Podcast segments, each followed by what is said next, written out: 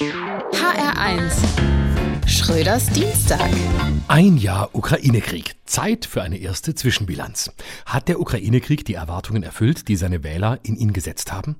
Das hängt stark davon ab. Für Aktionäre von Waffenfirmen klares Ja. Für Groupies von Söldnergruppen tot sicher.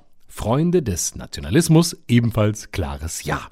Für Humanisten aber und alle, die Menschenleben irgendwie mögen, ist der Ukraine-Krieg bislang eine zweischneidige Erfahrung.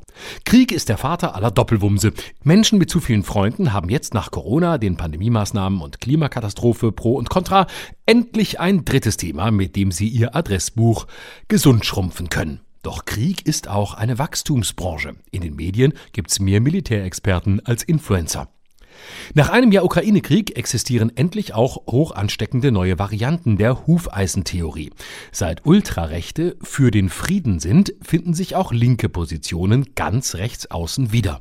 Liebe Grüße an Sarah Wagenknecht an dieser Stelle. Leider konnte man sich auf der Münchner Sicherheitskonferenz nicht darauf einigen, ob jetzt der Beginn des zweiten Kriegsjahres als neue Saison gilt und wenn ja, ob Ukraine und Russland überhaupt in derselben Liga spielen. Fest steht jedenfalls, es handelt sich um die echte erste Todesgruppe.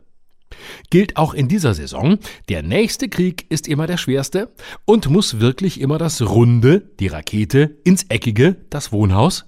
Und kann man mit den Russen irgendwann verhandeln? Putin spielt im Moment nach der Führerweisheit, nach dem Krieg ist vor dem Krieg.